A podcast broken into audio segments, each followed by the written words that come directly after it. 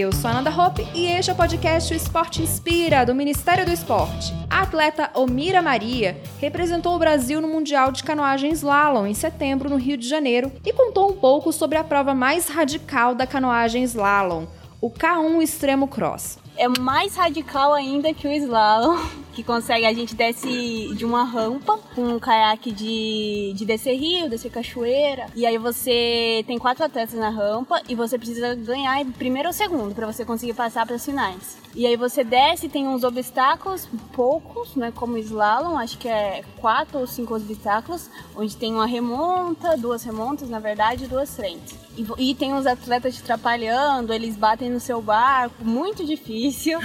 É um pouco perigoso também, que já, já tiveram machucados, sim, poucos, mas é, as pessoas vão com remo, vão com barco, bastante difícil, mas uma modalidade muito legal, muito radical, para o público assistir também. É uma sensação ali assistir, é muito muito legal.